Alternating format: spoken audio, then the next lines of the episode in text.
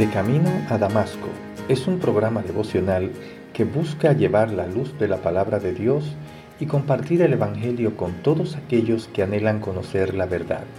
Y llega a ustedes a través del Ministerio Evangelístico Misericordia y Justicia en la voz de Yanco Lucero Cruz, un servidor quien les habla.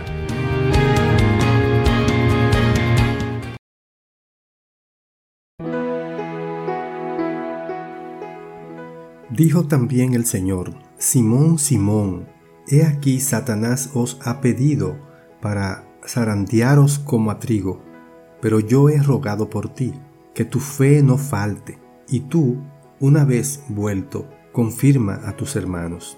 Él le dijo, Señor, dispuesto estoy a ir contigo no solo a la cárcel, sino también a la muerte. Y él le dijo, Pedro, te digo que el gallo no cantará hoy antes que tú niegues tres veces que me conoces. Lucas 22, del 31 al 34.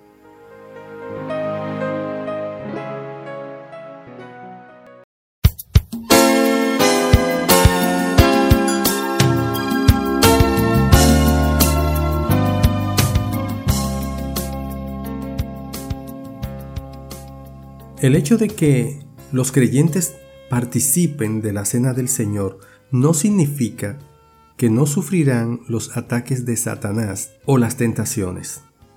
Allí mismo, en la ocasión de la cena y la comunión, Jesús mismo les reveló a Simón Pedro que Satanás había pedido la oportunidad para remenearlo como a trigo. Esta era la oportunidad de Satanás para probar la fidelidad y la sinceridad de la fe de Pedro. Pedro podía contar con la oración de Jesús. De igual manera, nosotros también podemos contar con Él porque Él vive siempre para interceder por nosotros. Jesús manifestó su confianza en cuanto a que por medio de sus oraciones Pedro volvería. En este caso, la palabra vuelto transmitía la idea de alguien que cambia de dirección. Si Pedro se apartaba momentáneamente, regresaría a Cristo. La exhortación de Jesús para él fue, confirma a tus hermanos. Pedro no estaba solo. Cada uno de los discípulos enfrentó la tentación de abandonarlo cuando éste fue a la cruz. En la Biblia se menciona a Juan como el único apóstol que estaba entre los testigos de la crucifixión. Pedro desempeñaría un papel importante al alentar a los otros discípulos cuando enfrentan sus propias batallas con Satanás.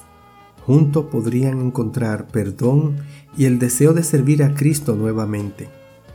Pedro cometió un exceso de confianza al expresar su disposición de seguir a Jesús, no solo a la cárcel, sino también a la muerte.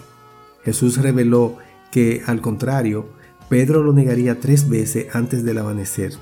El exceso de confianza de Pedro contribuía a su fracaso, pero Jesús lo restauraría. La confianza de Pedro, la fuerza de su personalidad, era precisamente lo que Satanás atacaría. A menudo, Satanás nos ataca donde nosotros creemos que somos más fuertes. La participación en la cena del Señor y la recordación del sacrificio de Jesús para redimirnos nos ayudará a mantener la humildad y a evitar el exceso de confianza. Oremos. Amadísimo Dios, Padre Celestial, oh Jehová, Santo Dios de Israel, te oramos y te pedimos, Señor, que, que nos ayude a enfrentar este exceso de confianza que muchas veces exhibimos y con el cual pretendemos ponernos como inquebrantables, cuando a la verdad es que somos tan débiles. Señor, solo en ti, en tu fortaleza, en el sacrificio que tú has hecho por nosotros, podemos ser fuertes.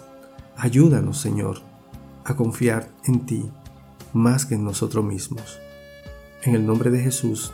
Amén.